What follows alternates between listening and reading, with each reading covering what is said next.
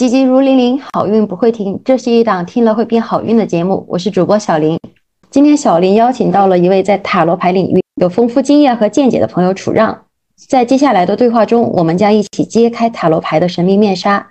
探索它如何影响我们的生活，以及它如何作为一种工具，帮助我们更好地理解自己和周边的环境。同时，我们会分享一些测塔罗牌时有趣的故事。楚让，感谢您今天的到来。在开始我们的对话之前，能否请您先向我们和听众简单介绍一下你自己，以及你是如何与塔罗牌结缘的？好的，感谢林姐。我自己的话是接触塔罗这个工工工具吧，是在疫情前啊，疫情前的时候，因为我有一个非常要好的朋友啊，他是对于啊这一块，他是有很。很高的造诣的啊，因为塔罗它是一个比较基础的工具，它上面其实还有很多的别的一些东西元素吧。我在和他的沟通沟通当中，我知道了这个东西，然后我就比较感兴趣，然后呃去进行了一个，也不能说跟着他学吧，他只是跟着我给我分享一些资料，我自己学习完之后，其实其实资料都很少的。啊，这一类工具它比较难学的一个地方就是，它比较看一个人的感觉，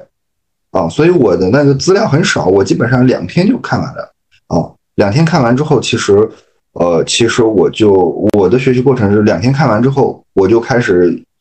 呃，让从我朋友朋友那边开始就练手，如果他有什么问题，我帮他看一看，然后在这个过程中，其实我会遇到一些我自己解不了的问题。啊，我解不了的问题就是说，并不是说这个问题有多复杂，而是说这个你没有那个感觉啊，或者是你学习还没到那个程度，然后这个时候就找我朋友去，呃，去帮我，其实是启发我啊。所以说这个东西，我自己的经经历是有点干中学的一个啊过程。我的我当时大概大概的学习的经历是这样，因为我自身是属于。呃，比较有天赋的，所以我学起来很快。我其实，呃，学塔罗的话，我基本上两天就入门了。哇，那应该是很有天赋，能找回了以前的天赋，或者说你你这方面的能力，然后学得很快。呃，这个东西，这个东西的话，如果从从从神秘学来讲的话，呃，我本身就是有这一块的天赋。呃，如果讲专业一点的话，就是。我十二宫会比较旺一些啊，所以我学这个东西就是会比就是会比较有天赋一些。对，这个这个其实像像易经啊，他们他们一般收徒弟的话也会看八字，比如说呃八字里边带时灵日、带神煞、太极贵人这些的话，他就会在就是这个意思，嗯，对他就会在这个玄学方面会很有天赋。对，因为玄学这个东西，它从某种程度来上来说，它是没有逻辑的。啊，它没有逻辑的话，就会存在一个问题，就是尤其是这种，嗯，塔罗呀、易经啊这种，啊，它是它其实逻辑性是很弱的，它就是一种感觉，啊，它还不像是八字呀、占星啊这些，你可以就有点像大数据这种东西，你可以去去背，你背下来之后，你大概也能看个差不多。但是塔罗呀，包括那个。像涉及到易经的一些东西的话，它其实是一事一议。它一事一议的话，这个时候就非常看你的感觉了。就是说，它没有一个确切的定义，没有一个确切的定义。就是说，我比如说，我举个例子，我们这会就属于瞎聊。我先找找，不用太紧张啊。我就就我比如瞎聊，比如说当时台湾有一个大师，我忘了是谁啊。他当时测那个，呃，测就是在日本，他在日本测一个地震，啊，就是说可不可不可能发生地震？然后他呢，当时他测出来的那个卦，我具体忘了是什么卦，因为我对易经没有那么熟悉。就是那个卦应该是个比较吉利的卦，但是他说，哎，不行，不能进山，因为他们要去山里面，他不能进山，可能会有地震。最后就是有地震。但是大家问为什么说是一个吉卦，然后还是还会有地震呢？他说，因为从这个卦象上来看，这个山在地底下。呃，林姐，你理解这个意思吧？地火一一一卦呀。呃，我具体因为我对我对我是看过这个案例，但是我具体我对易经没有那么熟。他我说的这个意思就是说，他是他很多东西是一致一义的，就是说你背了很多的概念或者定义，其实你在真正用的时候是用不上的啊。这个东西其实很靠你你这个占卜师或者说你你这个命理师的解读能力。以及说根据你具体的事情来做相应的解读，因为有有可能这个卦对于别人来说是个吉卦，但对于自己来说可能就运用到某一些领域就是一个凶卦。是的，是这个意思，嗯，是这个意思。所以说它比较靠你的这种直觉啊，但是它不是说它就完全靠直觉，它也需要你的你对这方面的一些呃，也不能说修为吧，只能说是一种呃经验、经验和一些认知。啊，但是它，但是它很多程度上又靠你的直觉，它和它和这种能看你一生的这种命理的一些东西，呃，西方就是占星，东方的话是八字，包括紫薇这些，它是不一样的。因为这些东西的话，它更多的是确定的，就所有人去看这个东西肯定都是一样的。但是占卜这个东西不一样啊，我我不知道这个这个词会不会就是有点会被那个。呃，逼逼逼掉啊！但是我我因为和你聊嘛，所以我就我就先说啊。嗯，没关系，我们可以直接直接聊，然后到时候呃，到时候看审核到底是怎么样。如果说有相关的话，我们也可以再逼掉或者是干嘛 啊。然后就是那个呃，占卜它是不一样的，就就看就算是那个塔罗还是这个国内的这种占卜的方式，它其实都是一个呃。很一事一议的一个东西，嗯，这个是一个很大的区别。但是这样子，就是我最近也接触到了一位很厉害的一位师傅，嗯，一位道家的师傅，他是呃主要擅长是做奇门遁甲的，嗯，他其实可以起一个奇门局，他可以看到很多个事情，他最多时候一个一个奇门局盘可以看到几十件事情，呃，可以，但是我们。我们如何去判断我说这个东西是对的呢？就比如说我给你，因为他每个人都有很自己很主观的东西。我我说给你的东西，我我说给你的东西，你怎么判断是对的呢？除了你自己根据你自己的情况，还有一个点就是说，你不管是用什么方式，你不管是用奇门也好，是用那个六壬也好，还是用塔罗也好，你不管你这个，你比如说单纯的塔罗，不管是我解读也好，或者是你解读也好，它最后的。结果是大差不差的，就是可能我和你是用不同的话去说出来的，但是这个内在的内涵是一样的啊，只不过可能细节上有区别，或者是这种表达方式有区别啊。包括就是因为你也接触过很多这种东西，就是不管你是用东方的、西方的，哪怕是一些呃北欧的、非洲的啊，还是阿拉伯的、印度的哦，所有的这种。工具类，不管它是它是那个能讲人大家一生的，还是说就看具体一个事情的，它所有东西其实通的。嗯，对，其实根源的话还是是通的，只是大家解读的方式不一样而已。啊，可以理解成就是算法不一样。对，它算法不一样，但是其实本质上，它就我我理解这个事儿的话，它本质上就是天文和地理。就像那个，就像我们讲的五行，五行的金木水火土，它为什么叫金木水火土？其实它还是来自于五个五个行星，它还是来自于五个行星，只不过就是说，只不过说五行是什么？是气的行行的是气，它是讲的气的五个状态，所以说它这个五个状态，它做了一个比喻。就是金木水火土，而不是说是金木水火土的本身啊，所以这个这个就是哪怕是我们说的五行，看似是一个地理的概念，实际上它是一个天文的概念。那西方的西方的占星和印度的这种占星，包括阿拉伯的地占，那就更不用说了，那就直接是从天文上来的。包括中国的紫薇，而且它里面的东西都。是相通的，比如说，占星里面的火星，它就是冲突，而中国的中国的火星叫做荧惑，荧惑本身也是冲突的意思啊。有一首比较比较有名的诗啊，传说是明朝的张献忠写的，实际上可能是假的，叫做里面有一句叫做“地心摇惑摇，地心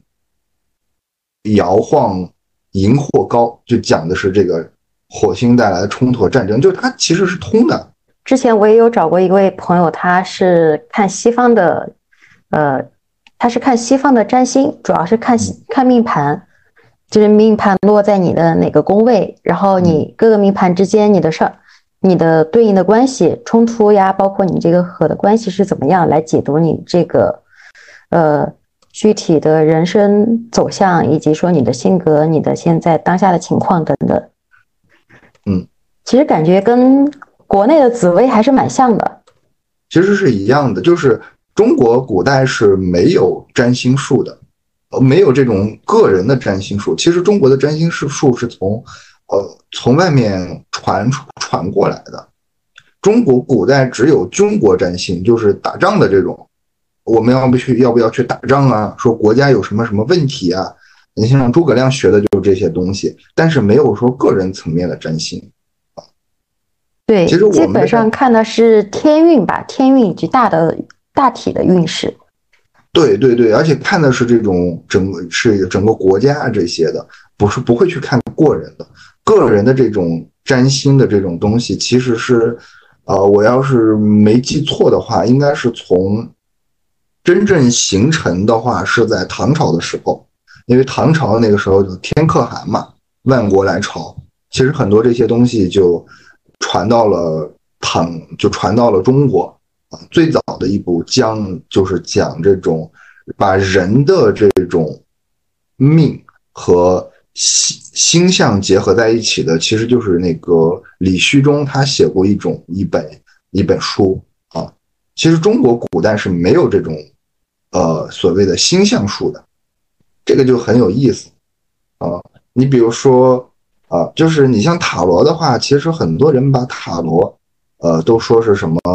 就是传说塔罗是什么？是从埃及来来的，还有说是从古巴比伦来的，还有说是从从什么那个亚特兰蒂斯来的，也也有说，甚至有人传说是从印度，甚至从中国去的。但是实际上，我们能考察到的，或者是有历史所能确定的，就是塔罗它形成和就是它在大众大众之间形成和传播是在文艺复兴的时候。在文艺复兴的时候是有了最早的塔罗的，嗯，当时它最早的载体应该是吉普赛人的所谓的一些纸牌啊，但是它的这些元素可不是是吉普赛人的。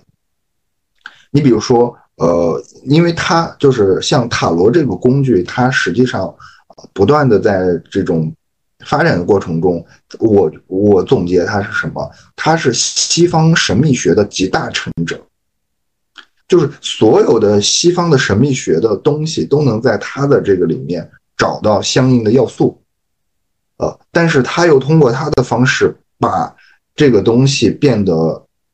门槛很低，所以塔罗本质上是一个易学难精的一个工具。你比如说西方的，我们大家伙可能熟悉的就是，呃，塔罗占星。你像占星里面，它比较重要的几个要素，一个是宫位，一个是星座，还有一个是行星，啊，然后可能大家还多说的多的比较多的就是元素。但是大家考证，就是所有学这个东西的人，包括对这个东西有兴趣的人，他考证过这些东西是哪来的吗？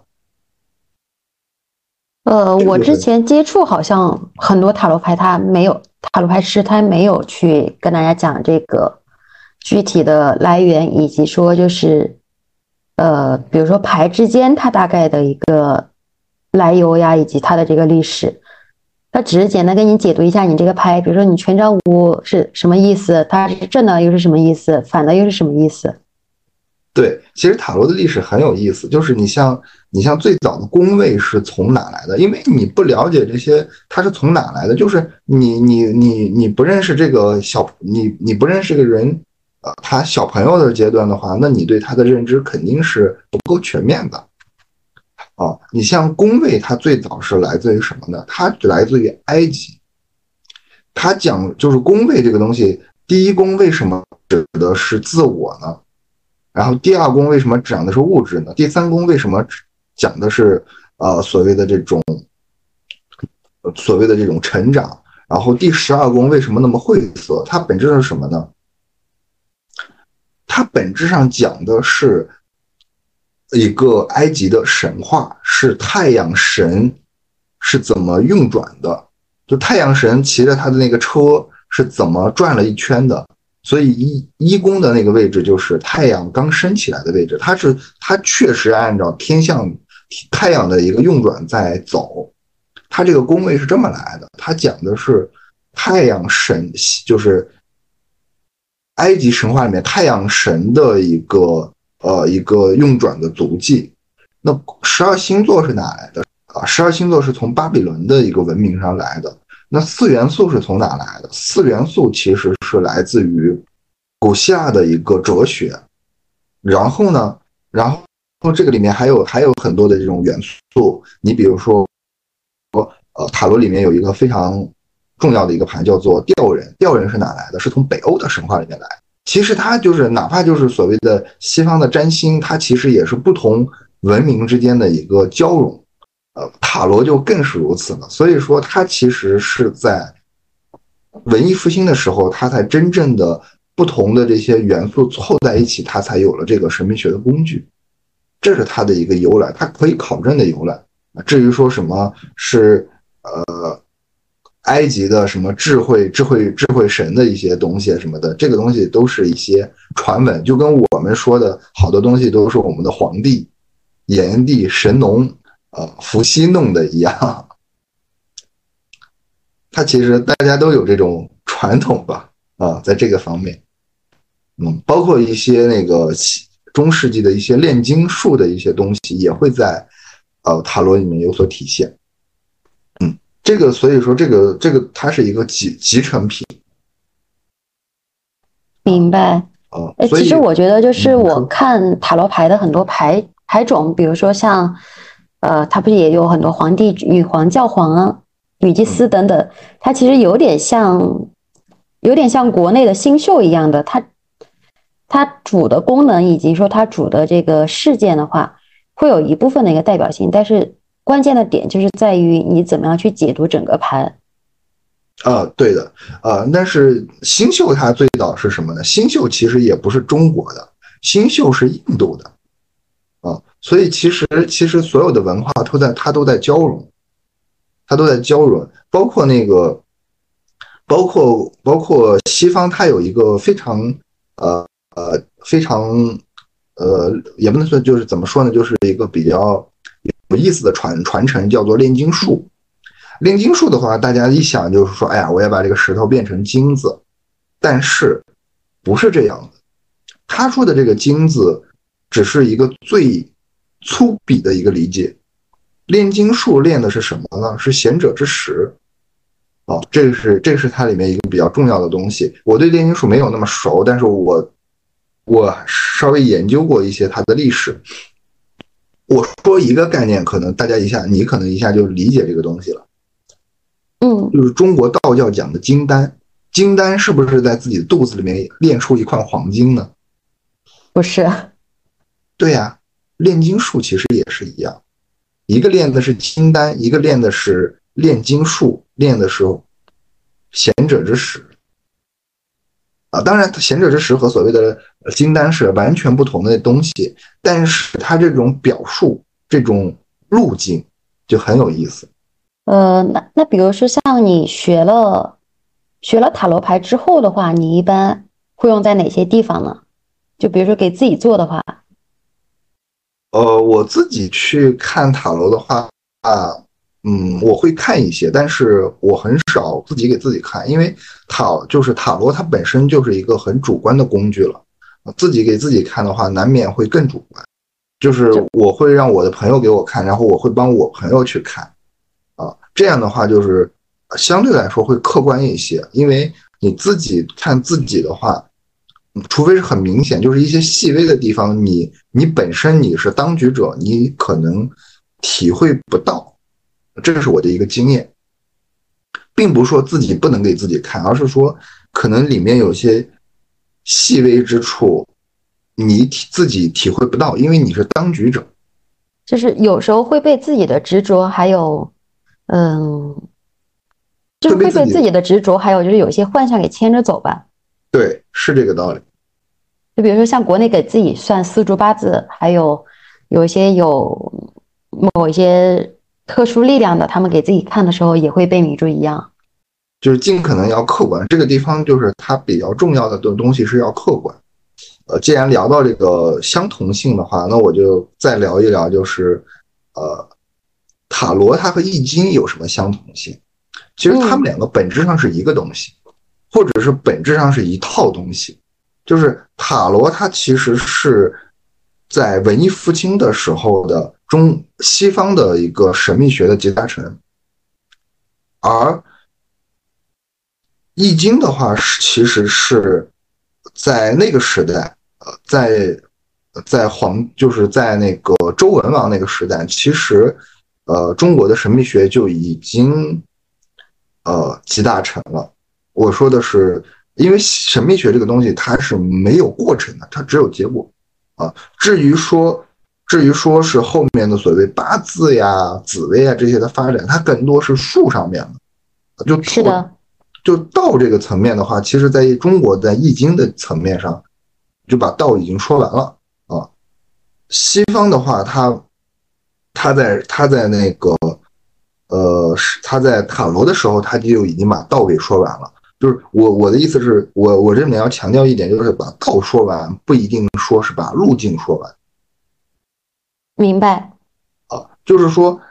我这会儿，我就比如说，我这会儿我把太阳这个东西说清楚了，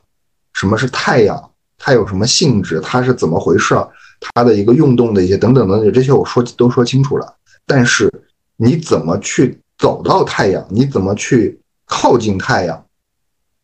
甚至说你怎么去得到太阳，这个东西是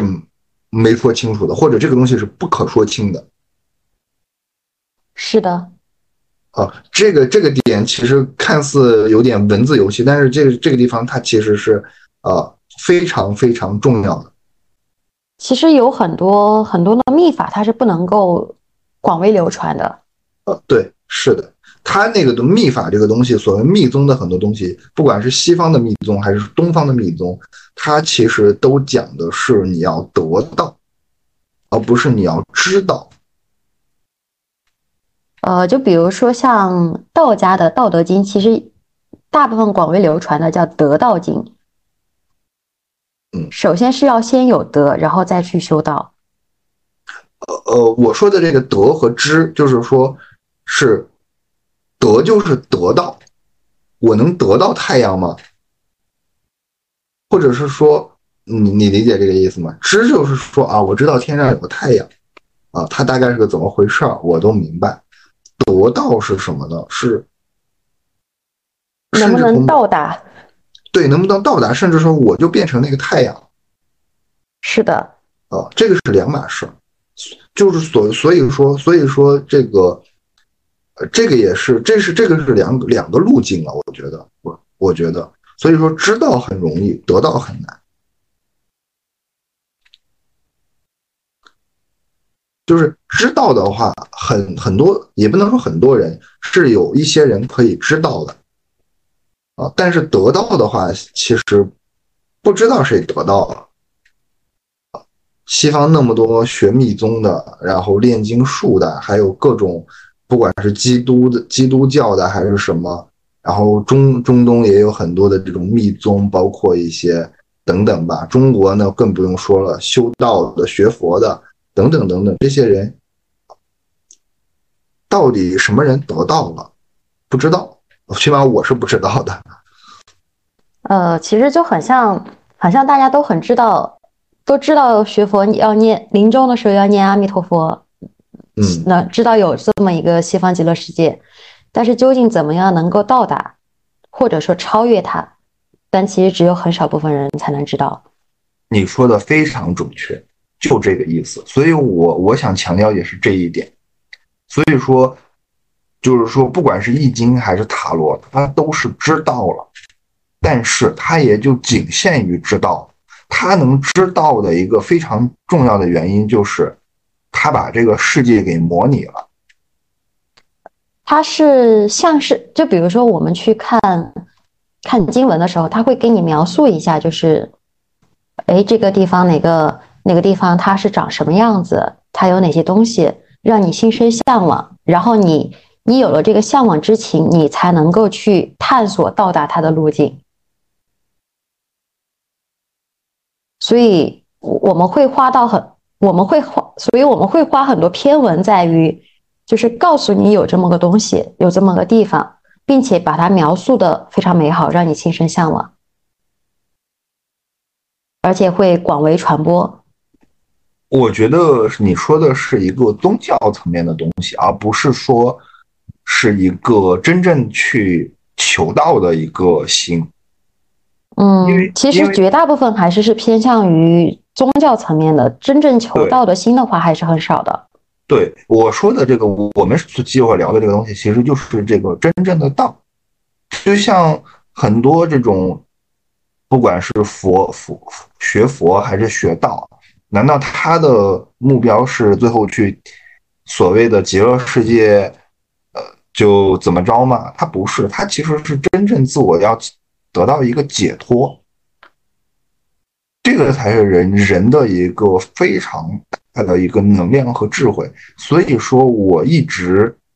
很认可，就是南怀瑾他说过一句话，他说：“学佛是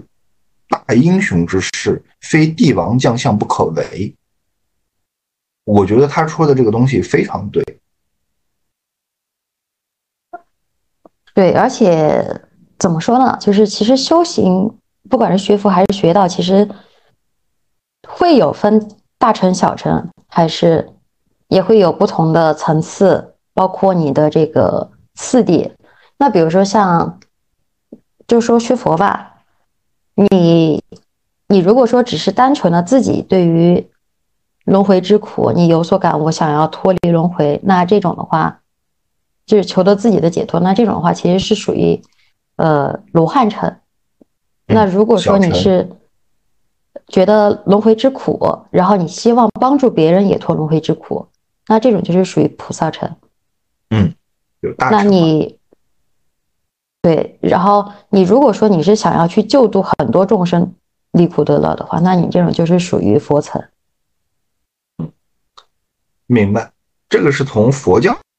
就是从你不能说佛教。佛法的层面角度来说，嗯，佛佛佛学的嗯佛佛法的层面来说啊，其实从全世界所有的这种呃学来说，就是这种这种层面的学，不管是呃佛学、道学，还是其他国家的，包括呃犹太的卡巴拉、西方等等一些吧，它本质上说，我们最低的层面就是我自己要解脱。啊，你不你是菩萨的话，你也是自己先先解脱啊，只不过就是人家在这个罗汉城上面又多走了一步，就是反正就是自己都要解脱，这个是最最最最基础的。但是这个解脱并不是说我要去一个天国，或者是啊，这个可能到时候都播不了，就是去天国还是去一个什么极乐世界等等等等。我觉得这个东西，呃，它更多的就变成一个宗教层面的一个东西了。是的，嗯，就像那个这个这个就有点不正确了，就像啊，就像，呃，就像那个伊斯兰教的所谓的天堂啊，就是等等这些，呃，柳正密还有等等这些东西啊，它更多的其实就是有，其实就是一种很，就搞得天天国很世俗一样啊，实际上它就就是我说的这个东西，就是我们真正的说的这个道，所以说易经和塔罗它本质上都是知道。它能知道的一个其实也没有那么复杂，它其实本质上就是模拟。是的，它模拟的话就是说，它用最简单的元素去把整个世界给模拟了。模拟之后的话，那你你遇到的任何事情其实都能在都不会逃出它这个框架，因为我们像就是我虽然不是。呃，理工科出身啊，但是你像计算机，它最基础的东西不就是零和一嘛？对，用我的话来说，就阴和阳嘛。啊，西西方这个东西就是都一样，就是它当然它到这个里面它又演化了很多东西，你所以你不管是说六十四卦也好，还是七十八章，呃，就你不管是那个易经也好，还是塔罗也好，它本质上都是模拟，它都是模拟，它都是一些基础的要素，它给你，然后你能通过这个东西去模拟你遇到这个事情，啊，所以这个里面就是这个里面有一个难点，就是所谓为什么是一事一议呢？就是你为你怎么从这种普遍性，然后投射到你这个人的特殊性的这件事情上，然后把这个告诉他你面临的一个什么样的情况啊？这个东西就需要你的灵感，也是他很难去去去弄的一个原因。就是很多人他你因为你背的东西都是他的。就像我们学英语，我当时有一个印象，就是很多单词它意思可能有几百个意思，你你背是背不完的。你背完之后，那一句话里面，你你知道是哪个意思吗？你还得结合它的上下语句去分析。这个时候，其实你你你需要两个能力，第一个就是我知道它最本质的那个词意思是什么，因为所有意思都是它衍生出来的。第二个就是说，我要有这个能力，就是说把它放在上下语境里面去。去解读啊，所以说这个就是我我自己在解塔罗的时候，我是希望用一些，我是喜欢用一些大的牌阵的，就就比如说呃六张、七张、八张的这种，很多人他他一解就是三张，甚至一张，很多入门的人他都是用一张就去解的。你其实你这个东西，你的信息量是太太浓缩，太太浓缩了。就相当于就是你描述一个东西，我有我有八张牌去描述有八，我有八个信息信息要信，我有八张牌去描要去描述这个东西，但是你呢，你只有一张，就是相当于我有八句话去描述这个事情，你只有一句话啊，但是他们要他们要说的信息的密度是一样的，这个时候就发出现一个问题，就是你的那句话太太概括了。而且就是像一般学学这种神秘学的话呢，呃，有一些比较好的老师，他会给大家解题的套路套话吧。就是当你用这种，他们有的有有的管这个叫三板斧，三板斧，他们有的管这个叫三板斧，然后你带着这个套话去，你可能就能把人给唬住。我觉得这个东西它离离开了这个事情的本质，就是它离开了这个工具的本质。是，但是市面上绝大部分的师傅都是按照这样的逻辑来解，所以说就是大家会发现好像花了钱，但是事儿好像没有解决。呃，对，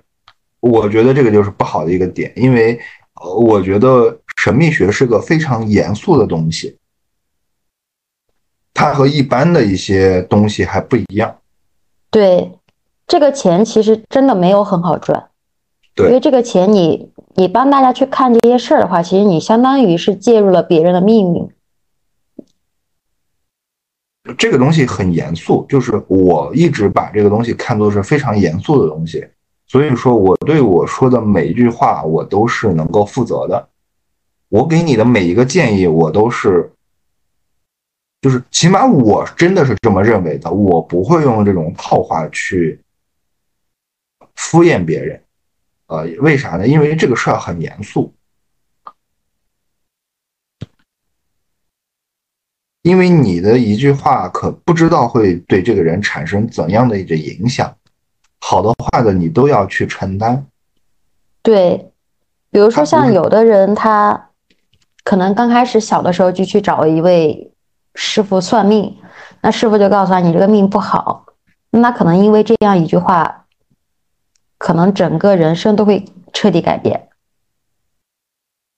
嗯，是的，啊，他会有一，他有会有很多的改变。对，就会彻底改，彻底改变，我觉得有点那个啥，但是它会有很多的不一样。这个东西，呃，甚至说这个这个，他去他去找，就是他确实是有很多不好的地方。就是我不用，就是这个东西不是很严肃的，就是你要对你说的每句话负责。嗯，我我是我是抱着这个心的，对，因为其实每，因为我们说的每一句话，其实对于别人来说，有可能就是一个结论，或者说心理暗示，他会不断的带入这些话，对还有这些暗示来自己的日常生活当中去。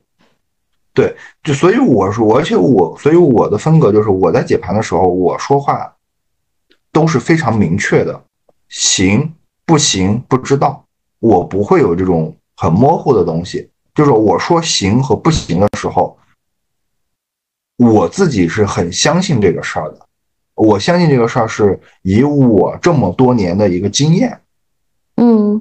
呃，然后我确实看到了这个信息，我告诉你，我不会说是，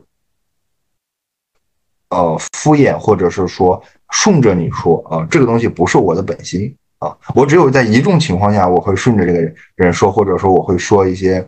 违心的，那就是，呃，后来我就不愿意给这些人看了，就是什么呢？就是大学生可高中生，呃，高中生我没遇到过，就大学生考考研，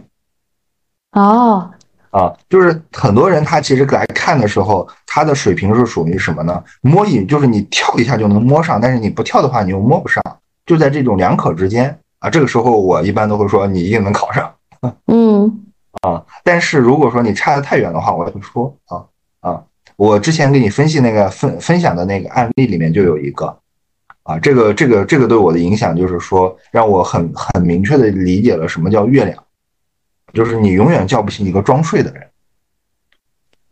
对我之前也有深有深有这个体会吧，就有一次我去跟我们兄弟公司做关于面相学的分享的时候，然后就有一个女生，她她就问我，她说她男朋友怎么样？我一看那个面相，我就说我说你这个这个男的好花心，他就很渣，已经眼睛里的桃花已经快溢出来了一样的，就跟我们所有人都在劝他，就说这个男的不可靠，不可靠。但是最后他听不进去，而且他们后边好像还结婚了。嗯，是呀，这个东西有时候没办法，就是你像我遇到那个案例，对我印象很深，因为我是真的非去感受到了非常明确的这种月亮的能量，就是这个人是怎么回事呢？呃，是我一个学妹啊，我我不认识，但是是别人介绍给我的啊，她来给我来，她是想要去读美国的一个研究生，升这个学校，我看了一下就非常明确，她就是升不上。他也没有否认，他也没有说，哎呀，你说的不对，或者说我我怎么着，我能够努努力能考上，你有什么办法，或者是你有什么建议给我？他一直在重复一句话，我最后因为我这个人很，我这个人是个呃白羊特质比较重的一个人，所以我不太那个啥，呃，就是我在听他讲的时候，他永远在说一句话，就是我想上这个学校。嗯我就是我我说很多东西的话，他说哎呀是呀，或者是怎么着，最后他他就会转到这句话上说我想上这个学校，我最后我就理解了，他不是来找你算的，他是让你来帮忙做法事儿的。不是做法事儿，他其实他已经给自己就是他他知道他自己弄不上这个学校，但是他他就是你永远叫不醒一个装睡的人，他也没说什么法事这些啊，他可能是想让你帮他解决问题，或者帮你调，帮他调。呃，我觉得他只是想听他想听的，明白？所以我最后就说，那你再努努力吧，你这个事儿就了断了。就是我在这个里面还学到一个事儿，就是你不要去强求，就是每个人有自己的一个命对，啊。这个里面我也有一个经验，就是呃，我之前给我一个朋友的朋友去看过一次啊，我这个朋友的朋友是属于呃，就是属于那种属于那种人间富贵花吧，你理解吧？理解。然后我去看了一下那个之后，就是他他和他对象啊，他对象是一个呃，他对象就是属于那种特别花心的，特别花心的，然后就是明确当时是出轨的，然后然后然后你说这就是说，因为你说这个人他出轨他花心，你这个女生你你知道也行，关键这个女生她还挺懵懂的，她她不知道这个事儿。呃，不是说他告诉我他不知道，而是说我从他盘面看我知道他不知道这个事儿。呃，但是我的风格嘛，我就直接给他说，我说你对象挺花心的，然后怎么着的，嗯然后他是他没有否认，但是他也没有承认。然后我觉得这个人他可能双鱼这个特质比较重，所以说最后弄得有点不愉快。他就说我我我说的是错的，大概意思就是最后就是说啊，他对我很好之类的这这些啊，我当时我就嗯我我就我就我就我那个时候是刚接触，所以我我自己刚是做了一个特别不对的一个事儿，就是我把这个事儿告诉我朋友了。就是一般来说的话，就是说，那不管是你是这种朋友啊，还是朋友的朋友来找我看看任何的事情，我是不会给任何人泄露任何信息的，因为你也知道，就是这种东西它其实就已经到了人，呃，对，是已经到了人性的最深处了。你理解我意思吗？它已经到了人性的最深处了，甚至就是说我有一些很长期的客户，或者叫做嗯，就是时间长了也能叫朋友吧。啊，他甚至他都不知道我叫什么，我是谁，不知道我是做什么的嗯啊，他只知道我就是大概一些信息嘛。就是我会刻意和他保持一个距离，因为如果说我和我和他距离太近的话，他自己也会感觉到不安全。是的，所以这个是我这个是我的一个我自己的一个特质吧，所以我就我刻意就是和他保持距离啊，嗯，然后然后我继续回到说这个事儿，然后我就找我朋友，我就跟我朋友说了这个事儿，他说嗨，原来是看这个事儿，他朋友他那个男朋友就是出了名的渣男啊，大家都知道，就他不知道，其实很多时候他可能就是进入到这个关系当中，他会给自己无限的洗脑。嗯，我觉得这个属于他的一个他自身的一个特质，就是他就容易被这种感情迷惑啊。然后我我当时我就我就不服气，然后我还把这个事儿，我还给他，我还给这个就是他朋友的朋友说了嘛，说了之后之后就就闹得就更不好了。然后最后我我就就我们俩就互删了，属于。啊互删了之后，我就想了一下，我和就是就是这个这个女生就互删了。互删了之后，我就想了一下，我就觉得这个事儿我不对，因为这个里面的话，这个就是他的一个说那个点，就这个就是他的一个命，对，就是人一辈子哪有说十全十美的啊？他别的地方都很好，但是情感就是他的一个课题，或者我们叫把它叫做土星，或者说我们把它叫做一个七杀，或者是这个意思。或者叫业力，或者叫劫难吧。对，就这个意思，就是说你其实，你其实强行扭曲这个事儿的话，相当于你打了这个东西一拳，它也会环，就是力都是相互的，这个东西最后就作用在你自己身上了，这个是很不智的啊。对，就是因为因为像这个，像很多人不是说算命，算命师傅吧，不管是做做塔罗还是做。呃，四柱八字呀，还是比如说东北的仙家呀等等之类的，其实做这方面的事业可能会对有从业者会有相关的影响。比如说这个人他无病生灾的，或者身体有残缺之类的，那你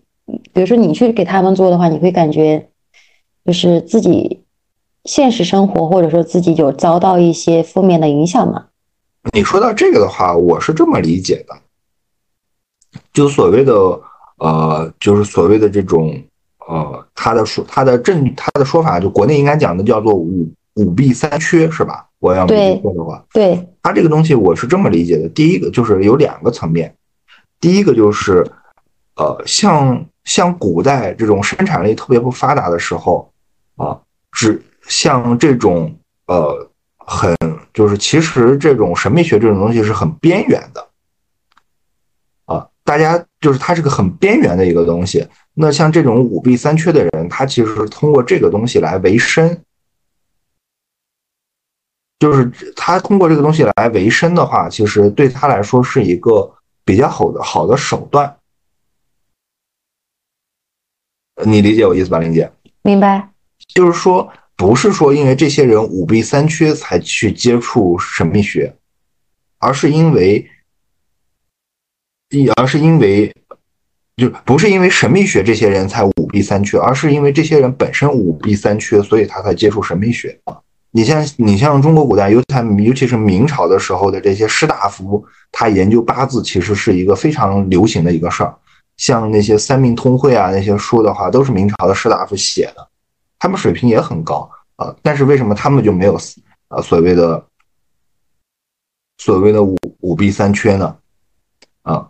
其实，其实这是一个点。第二个点就是说，我觉得这个里面其实对人的伤害最大的是什么呢？就是你要面，你要直面很多很负面的情绪和很不好的人性。这个东西其实对于很多很敏感的人来说的话，非常不好。